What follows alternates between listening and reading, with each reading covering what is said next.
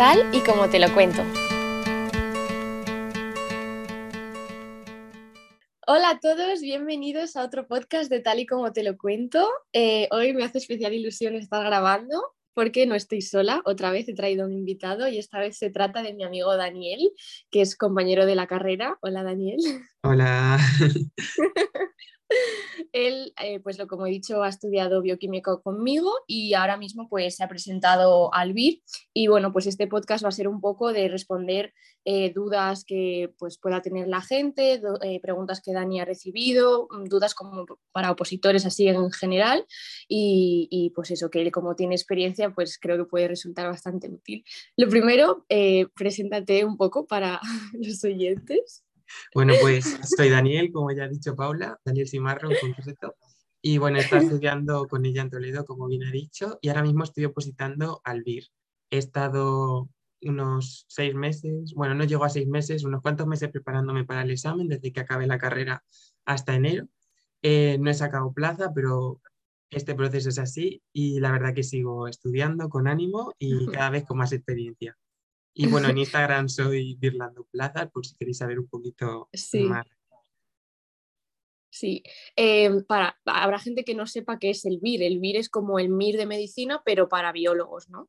Eso es, o sea, las FSE, que es la formación sanitaria especializada, están para biólogos, bueno, biólogos, bioquímicos, biotecnólogos, en general mm. la rama bio, para médicos, para enfermeros, para farmacéuticos, para químicos, hay un montón de especialidades. Y pues sí. Em, vale, y hoy me han llamado a mí al timbre, pero bueno. bueno, cosas del directo, no voy a abrir porque no quiero. Em, vale, yo te quería preguntar que qué tal estás tú, en plan, ¿en qué punto estás ahora respecto del BIL? Pues mira, estar ahora mismo estoy bien, la verdad, porque estoy justo comenzando de nuevo ya os he dicho que me presenté al examen el 29 de enero, para ser exactos, y aunque el examen no fue todo lo bien que podría haber ido, la verdad que pienso que para el tiempo que tuve fue bastante bien. Y estoy orgulloso de mi esfuerzo personal y además ahora estoy motivado con muchas ganas de volver a cogerlo y de hacerlo bien básicamente. Ole, como tiene que ser. Muy bien, pues eh, si te parece, bueno, Dani me ha, dicho algunas de las preguntas que más le hacen, que más se repiten, y luego yo también tengo otras preguntas que me interesan saber, eh, así como de opositores en general, así que si te parece, empezamos. Claro que sí. Vale, vale, para poner un poco en contexto, eh, pues eso, Dani acabó la carrera y decidió hacer el BIR. ¿Por qué decidiste hacer el BIR? O sea, ¿por qué el BIR? ¿Por qué el BIR y no otra cosa? Que es una pregunta que me hacen un montón. Pues mira, yo desde tercero de carrera más o menos ya descubrí que existía esta salida profesional y estuve viendo el contenido que subían las academias, estuve leyendo las guías sobre lo que se hace durante ese trabajo y fue una cosa que me llamó mucho la atención porque las cuatro especialidades que existen para el BIR, las cuatro me gustaban, era un trabajo que yo de verdad me veía haciendo y me veía cómodo haciendo. El mundo de los hospitales es algo que a mí me encanta, entonces me decanté a saco por esto porque yo en el futuro espero poder estar trabajando en un hospital y, y básicamente por eso porque te gustaba el, trabajo. Claro, en un hospital es como vibras de anatomía de Grey o algo así. totalmente, o sea, todas las series. vale, y claro, para estudiar el BIR, al ser una oposición, imagino que eso también pues lo llevan academias y demás. De hecho, yo sé que tú estás en una. Entonces, eh, una pregunta que, que me surge es, ¿qué debes tener en cuenta para escoger academia? Pues mira, para escoger academia yo tendría varias cosas eh, en mente. Eh, justo acabo de escoger una academia hace un mes, así que lo tengo muy fresco. En primer lugar, el temario. O sea, evidentemente no puedes ver todo el temario antes de apuntarte porque es imposible, pero sí que puedes preguntarle a otros antiguos alumnos cómo ven el temario. Preguntar por la experiencia de, de, efectivamente de antiguos alumnos, si se han sentido cómodos, si se han sentido bien tratados, si la organización de la academia era buena, ¿Qué más puedes tener en cuenta? Pues cómo son los profesores, si son cercanos, si son que te dejan muy a tu bola. O sea, cada academia tiene como sus propias características y tú pues vas viendo cuál es la que encaja mejor contigo. Y básicamente eso. Pero también hay que tener mucho cuidado con eh, lo típico que te vende la academia, que es el porcentaje de éxito. Que muchas veces eliges la academia porque dices, Guau, es que de esta academia todo el mundo saca plaza. Pero claro, tienes que pensar también cuál es el número de alumnos de esa academia, porque no es lo mismo que una academia eh, consiga que sus alumnos saquen 30 plazas si tienen 1.000 alumnos matriculados, a que otra academia consiga 10 y tiene 200 alumnos matriculados. No sé si me explico. O sea que hay que tener todo un poco en cuenta y no dejarse llevar por marketing engañoso y en fin. Sobre sí, o sea, tener en cuenta la publicidad que hacen de somos la mejor academia y luego igual te, renta más mirar otras cosas. Sobre todo yo creo que es importante preguntar opinión a antiguos alumnos que son los que más te van a poder como guiar y con una opinión sincera, yo creo. Efectivamente. Mm. Pues muy bien.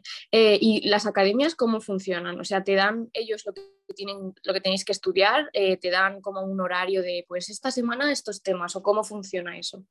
Pues mira, eh, por lo menos mi experiencia de la academia del año pasado, la nueva todavía no me han dicho mucho, pero mi experiencia ha sido que la academia te hace un planning desde que el día que comienza el curso hasta el día del examen, en el que te van repartiendo las semanas. Por ejemplo, te dicen, estas tres semanas tienes que estudiar la asignatura de bioquímica, estas dos siguientes tienes que estudiar biología molecular, me estoy inventando un poco, ¿vale? Pero como que te hacen orientativamente la organización de las asignaturas y cuántas vueltas le das al temario. Ahora bien, las academias no van a estar encima de ti, ni siquiera te van a preguntar si te estás consiguiendo adaptar a ese horario, si estás avanzando como tienes que avanzar, ¿sabes? O sea, ellos te dan como mm. orientativamente lo que tú deberías hacer y tienes que ser súper organizado tú de sacarlo adelante. O sea, que al final eres tú el que, como que el que tiene que ser, o sea, que tiene que estar encima, que nadie te va a preguntarte, Mario, ¿no? En plan, que cada semana no tienes examen, que te evalúes. Eres tú el que tienes que, ser consciente de eso. Sí, siempre eres tú? esa persona. Sí, dime. No, no, que siempre eres tú el que, que digamos que tiene que autoevaluarte y esas cosas. Hmm. Y em, la academia, ¿qué es mejor, presencial o online? ¿Tú qué dirías? ¿Qué estás pues haciendo tú?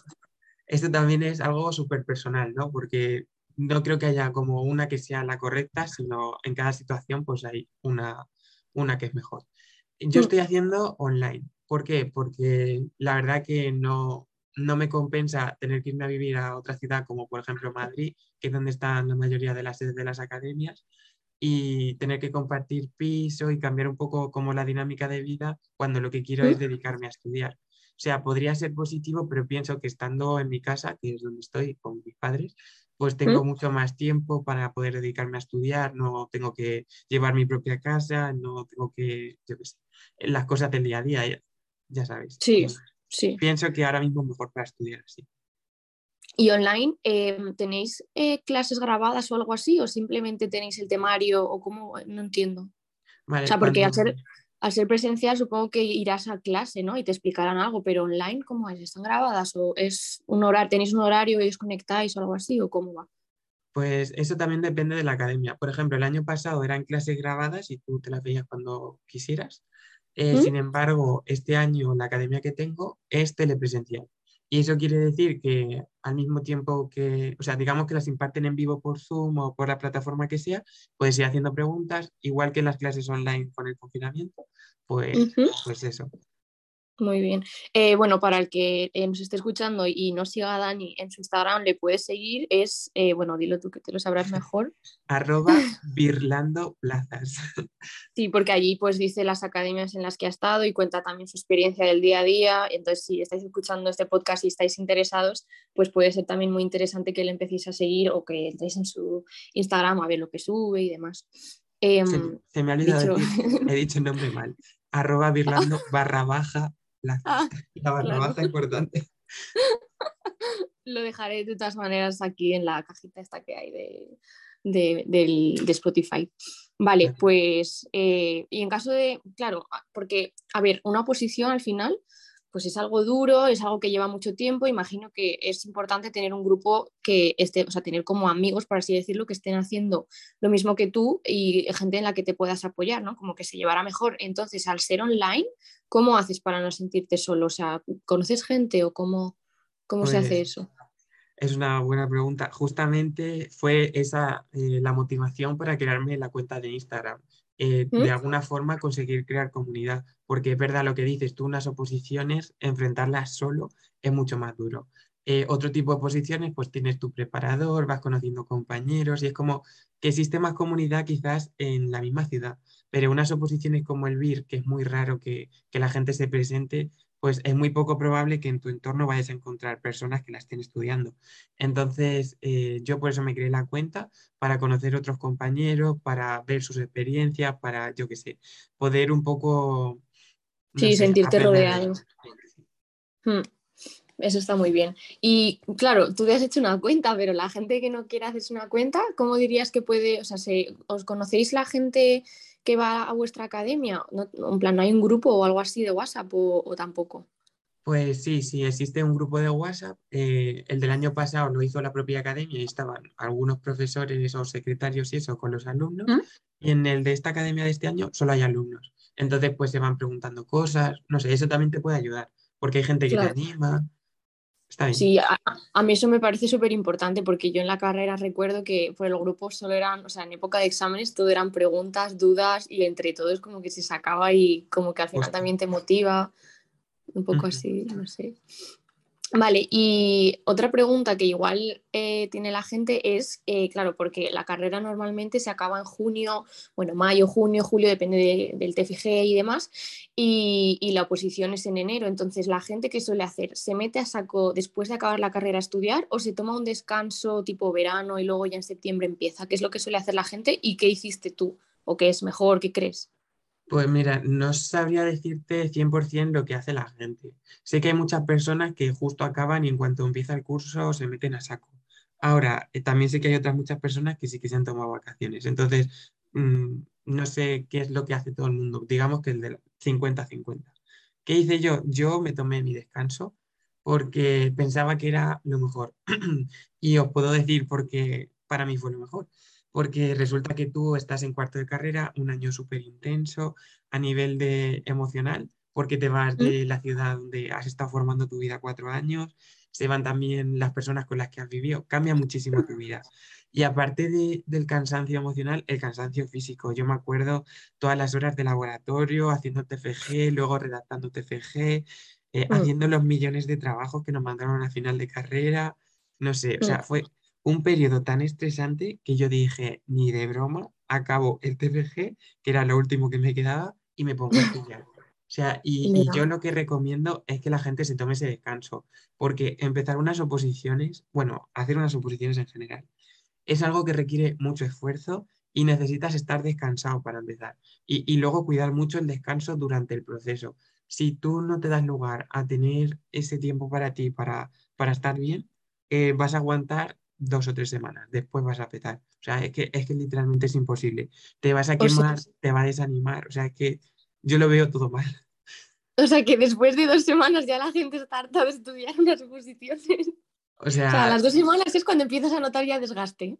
Quizás a lo mejor tres semanas, pero el desgaste se empieza a notar pronto. Tú piensas que estar todo el día sentado estudiando eh, se te va. O sea, es que no puedes.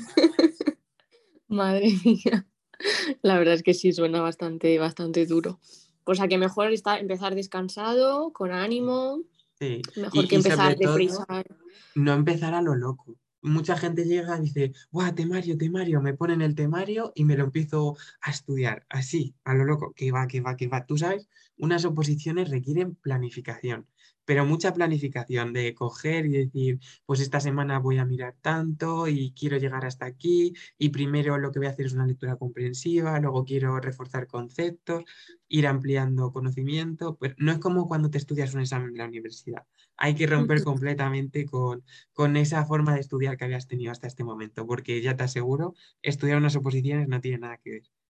O sea que es importante organizarse, ¿no? Sí, sí, sí, sí. Es lo más importante. ¿Y tú cómo, ¿Cómo, te organizas tú? O sea, cuéntanos un día, un proceso que tú sigues, un día tuyo normal. Vale, pues yo lo primero que, hice antes de un día normal eh, fue, para poder vivir un día normal, primero tuve que hacer esto, claro, coger todo el temario que me había mandado a la academia eh, y yo tengo un cuaderno en el que tengo un control de temario. Entonces pongo, por ejemplo, asignatura, bioquímica, ¿cuántos bloques tiene? Tres. ¿Cuántos temas tiene cada bloque? Pues lo voy apuntando en la lista y luego me apunto cuántas páginas tiene cada tema. Así yo ya sé perfectamente eh, un poco la idea general de la asignatura, cuántas páginas tiene, qué tiempo me va a llevar. Y ahora lo que yo hago mi día a día es que tengo una estimación de cuántas páginas puedo estudiar en un día. Más o menos sabiendo las páginas que puedo avanzar en una hora, pues me reparto las ocho horas que quiero estudiar ese día y así voy calculando. Entonces, al principio de la semana, eh, bueno, el domingo por la tarde lo suelo hacer, cojo un planning de, la semana entera y voy poniendo el lunes. Pues si tengo tantas horas, tengo que estudiar tantas páginas, lo que significa X temas. Martes, igual, miércoles, jueves, viernes, sábado. Y así consigo pues tener claro todo lo que voy a hacer esa semana y tirar para ¿Mm? adelante. Madre mía, o sea, súper planificado todo y súper organizado. Y, mm, y, tienes a la semana, también te organizas tu día de descanso, o sea, tienes un día fijado que dices, este es mi día. Sí, o sea, obligatoriamente los domingos, descanso sí o sí, independientemente del momento de la posición en el que te encuentres, porque cuando ya estás en el final, las academias te aconsejan no descanses ningún día. Y yo, yo, mi consejo no es para nada ese, porque pienso que si tú no te das tiempo para descansar, tu cerebro como que mm, llega al límite y por más que intentes esforzarte más horas que le eches, es que no puedes más. Entonces, mm. yo para mí el domingo sagrado, descanso, siempre. O sea, pase lo que pase, esté a la semana que sea, tu domingo es tu día. Efectivamente. ¿Y has tenido otros días, por ejemplo, pues un día, yo qué sé, el viernes, ¿no? Que ya dices, llega el fin de semana y tu cabeza ya hace, ¡uh! Me voy. ¿Has tenido, ¿Te ha pasado eso alguna vez? Que, se te haya roto el día por completo y, que, o sea, y has dicho, venga, pues ya he dejado de estudiar o sigues estudiando? A ver, he tenido experiencias de todos los tipos, no siempre es ideal, no siempre cumples con el planning, no siempre te va a salir bien. Por eso también es importante a la hora de organizarte, por ejemplo, imagínate, quieres tardar 10 días en estudiar bioquímica, ¿no? Pues dices, vale, yo me la reparto y sé que son 10 días, voy a dejarme 11 o voy a dejarme 12. ¿Por qué? Porque si tengo un imprevisto o si no consigo avanzar lo suficiente, pues por lo menos tengo dos días para recuperar. ¿Que todo sale bien? Pues o me sobran dos días o puedo utilizar esos dos días para repasar lo que peor me sé, para hacer test, no sé, es como que te aprendes a planificar para algún imprevisto, que lo ideal es que no los tengas, pero es como que tienes que jugar con eso.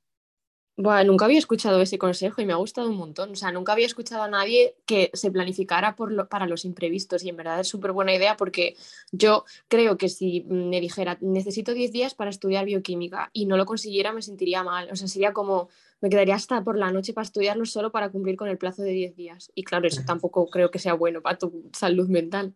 Que va, que va. O sea, eso es malísimo, de verdad. Sobre todo en las últimas horas de la noche, yo creo que súper importante descansar ya, porque si no te vas a la cama y estás pensando en estudiar o en todo lo que has estudiado y no descansas.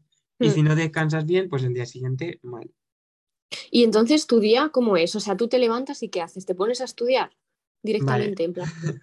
Mi rutina ideal, ideal, ahora mismo no la estoy cumpliendo, ¿vale? Porque como acabo de empezar todavía no me he metido a saco, pero mi rutina normal es levantarme a las siete y media, eh, que duele, ya me acostumbrado, pero me duele, y me voy a correr.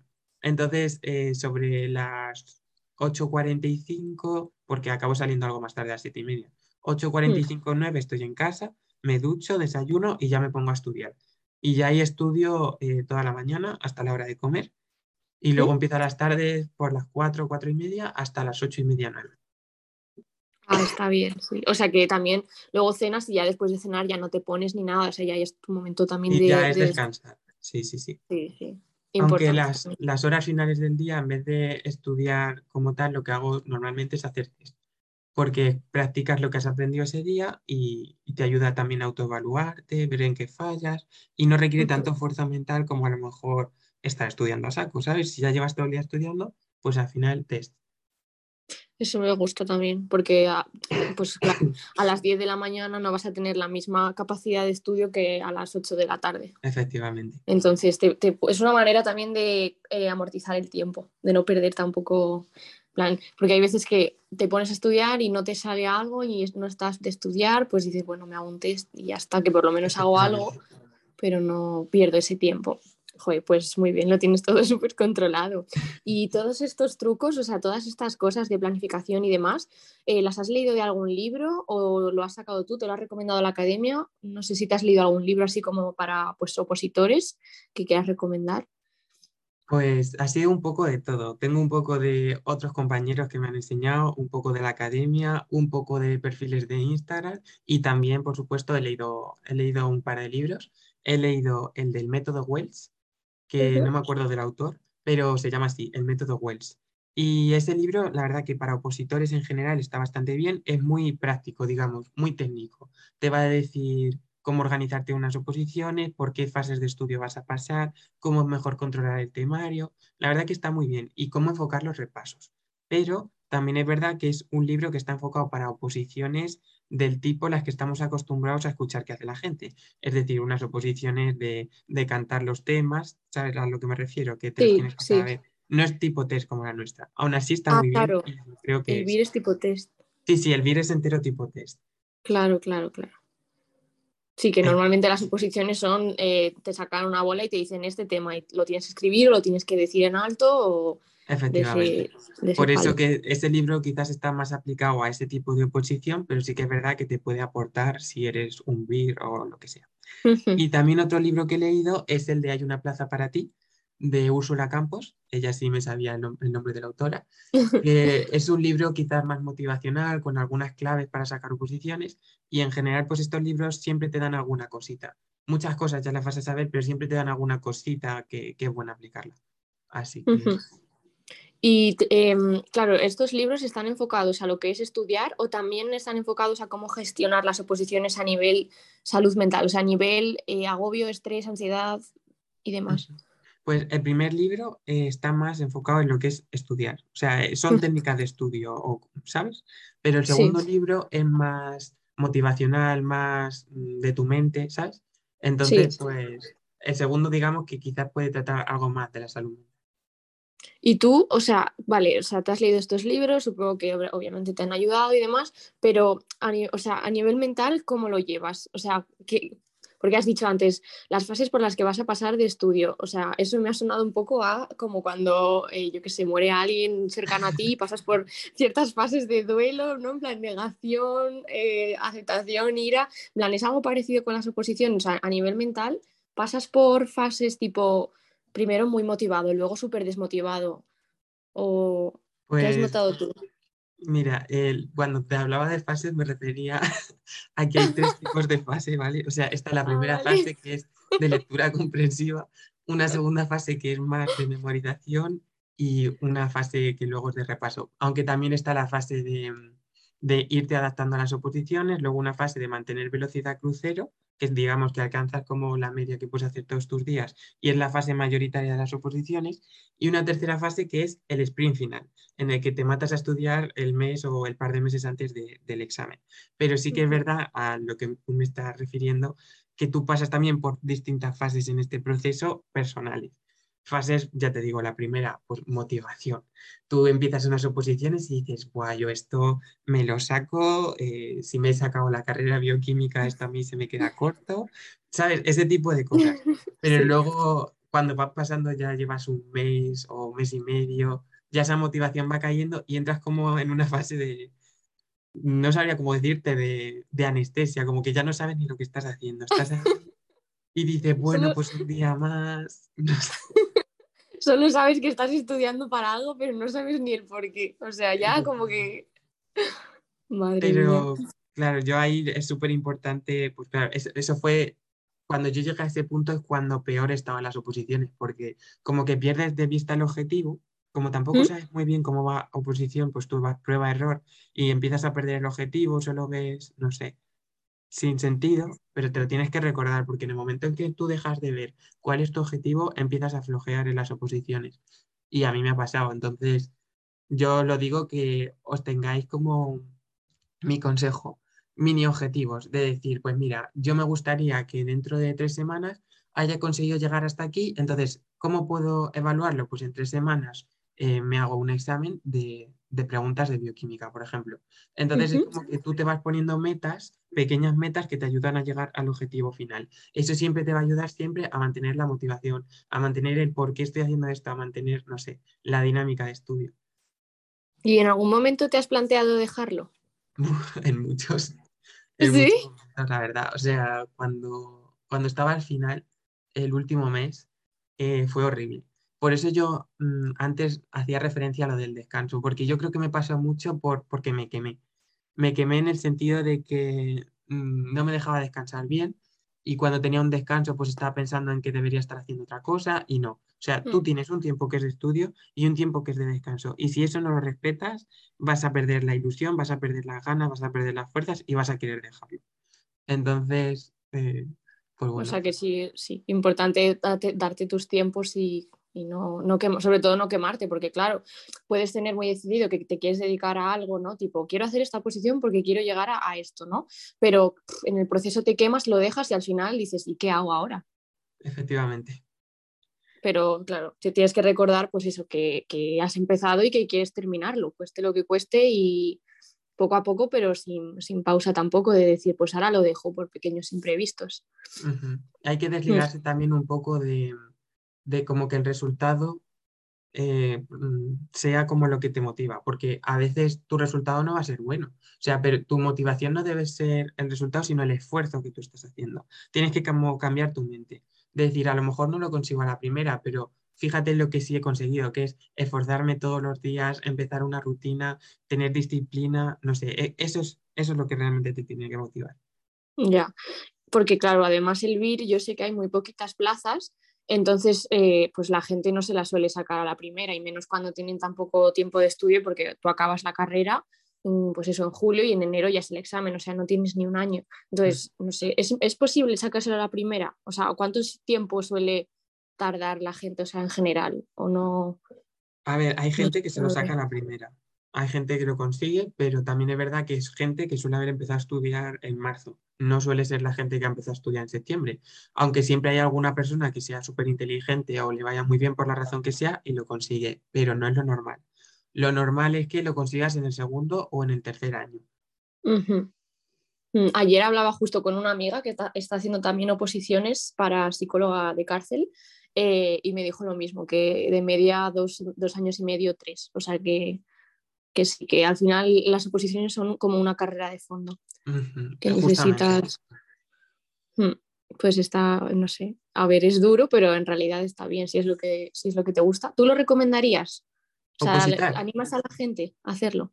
¿Hacer el VIR o hacer una oposición? Hacer el VIR. Pues yo les recomendaría que lo hicieran si de verdad piensan que, es algo que les va a gustar hacer en el futuro. Y me, diréis, ¿cómo puedo saber que realmente es eso lo que quiero? Pues mira, existe una guía de especialidades que la hizo una de las academias, la Academia BioVir, que te explica exactamente cómo es el trabajo dentro de cada especialidad, cómo rotan, bueno, siempre puede variar un poco de un hospital a otro, pero más o menos es eso. Entonces, mi consejo, leeros la guía y si realmente veis que eso de verdad es lo que os gustaría aprender y trabajar, pues entonces adelante. Yo os animo muchísimo porque es que merece la pena. Porque mucha gente dice, Buah, es que si lo consigo al segundo o al tercer año, como que he perdido el tiempo, pero pensad que una vez que lo conseguís, tenéis cuatro años de trabajo estable con un sueldo mm, que la verdad está bastante bien y, y os va a dar una formación que luego os va a acompañar ya para el resto de vuestras vidas. No es que vais a salir con el nivel de un máster, no, es que vais a salir con el nivel de una especialización. Y es que, con, mm. bueno, una especialidad, y con eso ya, pues es que vas a trabajar donde tú quieras. O sea, es que yo creo que merece mucho la O sea, el BIR es claro, el BIR es como el MIR, tienes cuatro años de residencia, pasas por varios, eh, ¿cómo se dice?, departamentos o... Sí, como rotatorios y así, pues vas probando distintas mm, distintas cosas del ámbito de ese bloque, ¿no? Por ejemplo, si estás en bioquímica, pues vas a tener una parte de hematología o quizás también tengas alguna pequeña parte de micro, en fin, un poco de todo. Y una vez, claro, haces esos cuatro años y después, ¿qué es lo que puedes hacer? Porque yo sé que el BIR equivale un poco a tener un máster y que después sí que puedes llegar a hacer doctorado. Pero si no quieres hacer doctorado, ¿te contratan en el hospital o cuál, qué suele ser, qué suele hacer la gente? O sea, ¿qué, qué es lo que pasa después? Vale, o sea, mm, insisto que durante el propio BIR puedes hacer el doctorado. A partir del segundo año de residencia ya tienes los ah. créditos necesarios para empezar a hacer el doctorado. De hecho, en algunos hospitales tú puedes en el propio hospital hacer el doctorado mientras haces la residencia. Ahora bien, se empieza a partir de segundo, pero está cubierto de alguna forma porque tú el año después del BIR, según tengo entendido, tienes derecho a paro.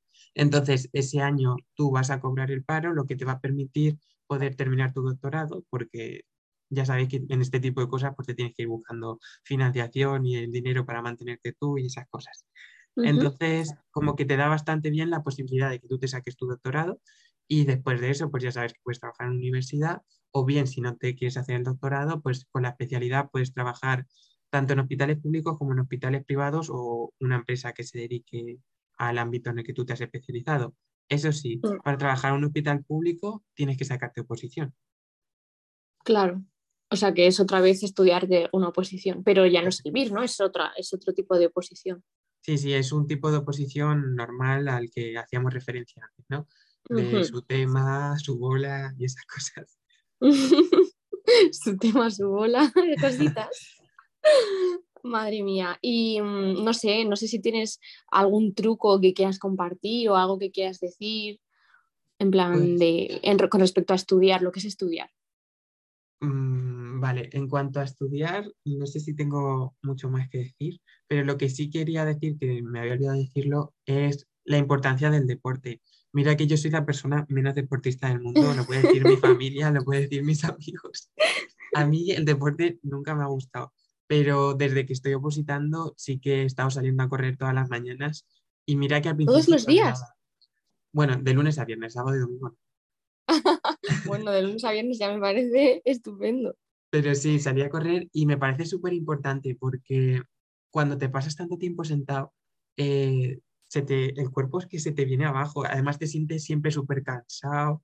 No sé, necesitas estirarte y, y el deporte no solo que físicamente te va a ayudar a estar bien pese a todo, sino que además mentalmente te va a ayudar muchísimo. Yo es que, mira, yo cuando me levanto por las mañanas de estos días de oposiciones normales, yo lo veo todo negro. Yo me levanto y yo pienso, madre mía, ahora me tengo que poner a estudiar y tengo que hacer no sé cuánto, no me apetece, pero yo me voy a correr, lo primero. Y cuando vuelvo de correr ya vengo súper motivado diciendo, venga, hoy va a ser un buen día, me voy a echar a estudiar, va a ir súper bien. Y es como que el deporte me ayuda mucho a cambiar la mentalidad y a hacer que me vaya mucho mejor el estudio. Entonces, mi consejo es que aunque odies el deporte, de verdad te esfuerces por hacer uno. No uno que te vaya a hacer sentir fatal o súper agotado, pero uno que sea práctico, que tú lo puedas aplicar en tu día a día con normalidad, que tampoco requiera una barbaridad de esfuerzo y, seguro que te va a ayudar, seguro, seguro. Pues muy buen consejo, la verdad. Me ha gustado. Además que deporte es importante independientemente ya de la una oposición o lo que sea, pero claro, si te tiras todo el día sentado, pues es que al final te vas a doblar, o sea, vas a ser ahí como un sándwich. Pues la espalda te tiene que quedar reventada. las piernas, las piernas, tú sabes lo que es. es que nunca me ha pasado de sentir una necesidad de estirarme tanto que ni siquiera estirándome me estiro lo suficiente. Eso es algo que he desarrollado en las oposiciones. vale, claro, o sea, tú hemos dicho, acabas la carrera, eliges academia, luego ya viene el proceso de ponerse a estudiar a tope, no sé qué, prepararte mentalmente, pero llega el día de la oposición. ¿Y cómo es? O sea, yo quiero que nos, que nos cuentes la experiencia presentándote al examen. O sea, ¿cómo fue los días de antes? ¿Te sentías muy nervioso?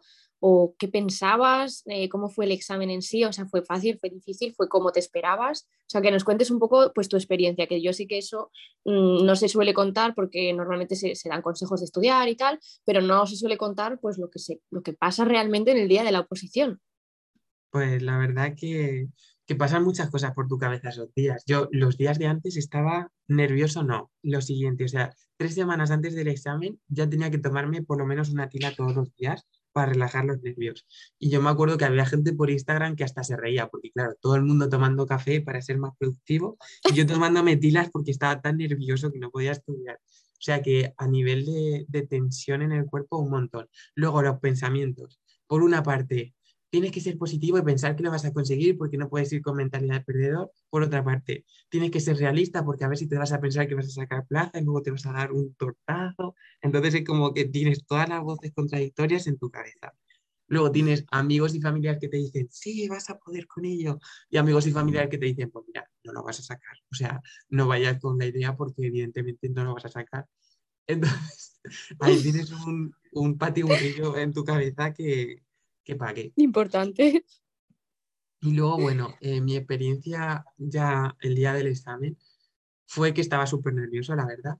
Yo pensaba mm, que no iba a ser capaz de hacer el examen, por cómo habían ido de mal el, el último mes en concreto, porque personalmente fue un mes muy difícil. Eh, yo pensaba que no iba a ser capaz. Entonces mi miedo era llegar al examen y decir, no lo respondo, o sea, o no lo completo. Y empecé ya, bueno, llegas allí, eh, dicen tu nombre, te llevan a tu sala, te sientan en tu mesa, todo con protocolo COVID y tal. Pues ya a la hora establecida te meten con tiempo para que te expliquen muy bien cómo va a ir el examen y te tranquilices allí dentro. La verdad que yo eso lo agradecí porque te aíslan del mundo exterior, que están como mucho estímulo, y entonces ya dices, vale, estoy en mi silla, me puedo relajar, ha ido bien todo hasta este momento, enseguida empezamos. Eh, y entonces ya te reparten tu examen con tu plantilla tipo test para que la vayas rellenando. Y bueno, decir que esa plantilla es una hoja de cálculo. Así que luego tú te vas a llevar una copia de todas las respuestas que tú hagas para que en casa lo puedas ver. Entonces, bueno, te ponen el examen y a mí cuando me lo pusieron, como que me dio ya tranquilidad. Decir, estoy aquí y lo voy a hacer. Mm. Ahora, empecé a leer las preguntas, la primera no sabía responderla, la segunda no sabía responderla, la tercera no sabía responderla.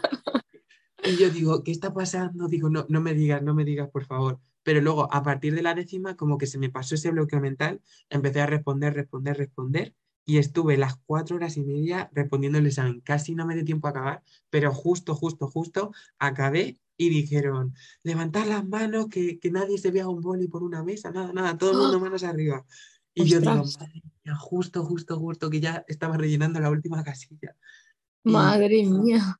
Y la verdad que me sentí súper bien porque dije, mira, yo no sé si voy a sacar un cero, no lo sé, pero estoy súper orgulloso de haber hecho el examen entero hasta el final, de haberlo peleado, no sé, o sea, sentí orgullo, yo me fui feliz, me fui feliz, de verdad, y, y fue una experiencia emocionante porque esos días la gente se vuelca muchísimo contigo. Nunca me había pasado que tanta gente se hubiese volcado, porque todo el mundo me escribió para darme ánimo o gente de mi iglesia para decirme que estaba orando por mí, no sé, como súper especial. Qué bonito.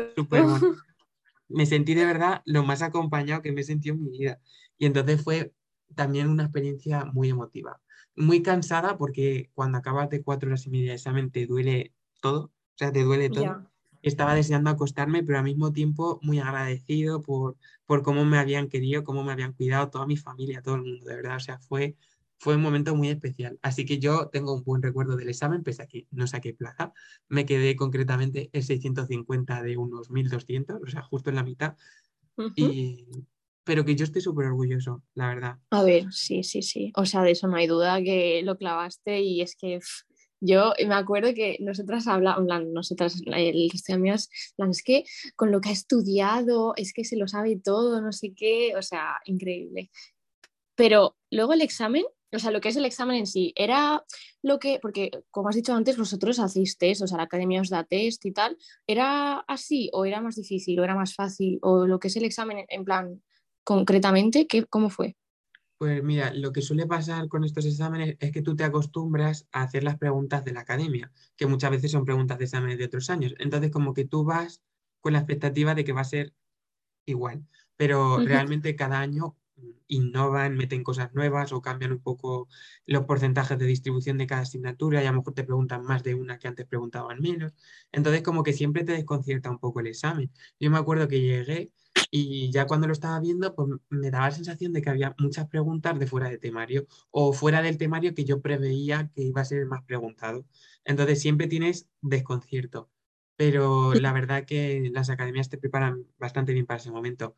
También decir que es que yo no tuve casi tiempo de hacer eh, tipo test de la academia ni simulacros porque iba tan pegado de tiempo. Empecé el 1 de septiembre a estudiar. Iba tan pegado de tiempo para el examen que es que no tenía tiempo de hacer simulacros. Entonces, otra gente pues sí que llevaba más práctica, yo llevaba menos. Eh, yo a mí lo que me pasa es que, claro, has dicho ahora el 1 de septiembre y para mí llevas estudiando una eternidad. O sea, yo, para, o sea, quiero decir, yo lo pienso y, es como, pero si llevas estudiando un montón y en realidad solo es desde septiembre. O sea, como que se me ha pasado muy lento este tiempo. Sí, a mí también se me ha pasado lento. O sea, como que se me ha pasado muy rápido pero a la vez muy lento de decir, Dios mío, el 1 de septiembre, si parece que llevamos, o sea, parece que ha pasado como años desde que hemos terminado la carrera. Eso es verdad. Porque a nivel emocional gestionas tantas cosas que parece que el tiempo va mucho más. Sí, sí, sí, sí. O sea, es como que pasan muchas cosas y te hace, o sea, te hace parecer que ha pasado mucho tiempo y no es así. Entonces, no sé. Mm, no sé, no sé si se me ha quedado algo por preguntar, alguna duda. Bueno, si, si la gente que nos esté escuchando tiene alguna duda, obviamente seguirá a Dani en arroba virlando barra baja plazas. Eso. en Instagram, que por allí sube un montón de cositas. Además, ahora tiene nuevo temario y tal. Y, y pues no sé, si tú quieres decir algo más o... Pues yo creo que, he dicho básicamente todo lo que tenía en mente, que me he mm. hablar. No sé cuánto tiempo llevaremos, pero creo que he hablado bastante. No, llevaremos una orilla más, igual menos. No sé.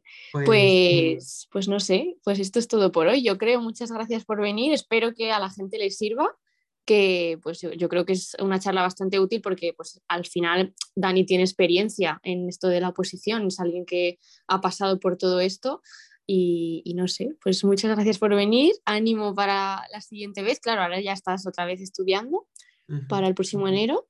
Muchas gracias. Y nada, pues...